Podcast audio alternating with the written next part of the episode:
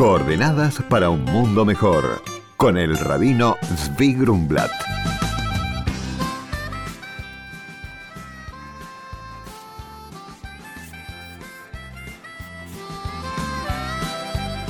Muy buenos días, Shalom. El viernes pasado fue el día 15 de Av en el calendario hebreo.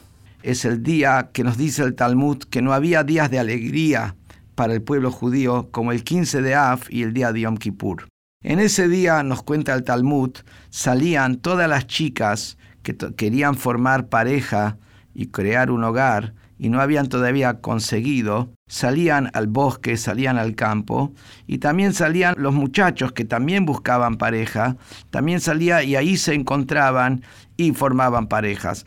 Cuenta cómo las chicas que tenían una estirpe hablaban de lo que es la familia, las chicas que tenían una conducta piadosa hablaban de lo que es eh, la conducta de, de un nivel especial, noble, cada una hablaba de sus propias virtudes y ahí se formaban las parejas. Y nos cuenta el Talmud que para que nadie pase vergüenza, porque por ahí una chica tenía una ropa que no era tan linda, dice, cuenta que la, por ejemplo, la hija del rey le prestaba la ropa a la hija de alguien que estaba a un nivel inferior del rey. Y así sucesivamente, quien estaba en un nivel mayor le prestaba su ropa a alguien de un nivel menor para que nadie pase ningún tipo de vergüenza.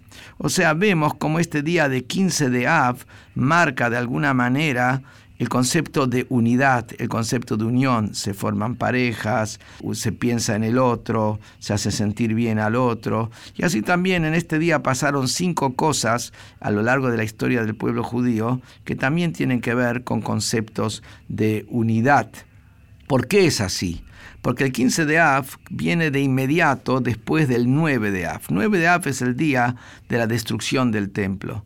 15 de Av es la luna llena el día 15 del calendario hebreo siempre es luna llena. El 1 del mes es el día de luna nueva, 15 luna llena. La luna llena del 15 de Av representa como el mes de Av logra su plenitud.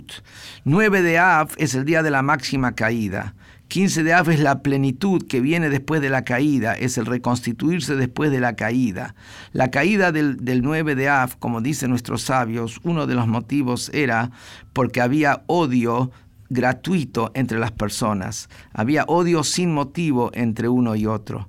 Hay veces que uno se pelea con otro y hay un motivo. Eso tiene, digamos, una manera de arreglarlo, porque uno aclara el motivo o lo busca y lo supera. Pero cuando el odio es sin motivo, no hay manera de, superarlo.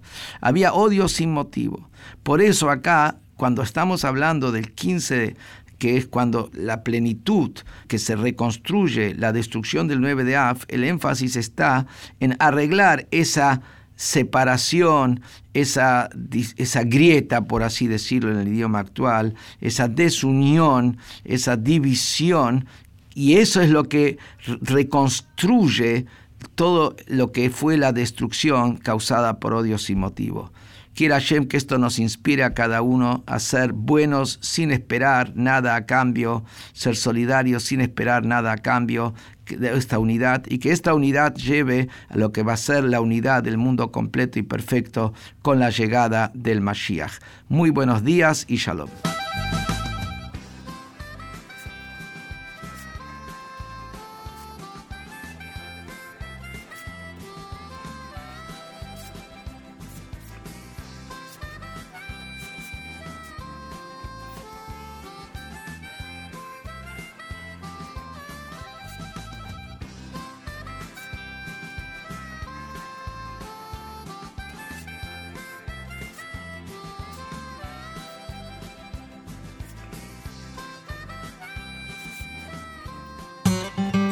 Por consultas al rabino pueden escribirnos a coordenadas@jabad.org.ar. Coordenadas para un mundo mejor con el rabino Zvi Grumblat. Shalom y Shavua Tov.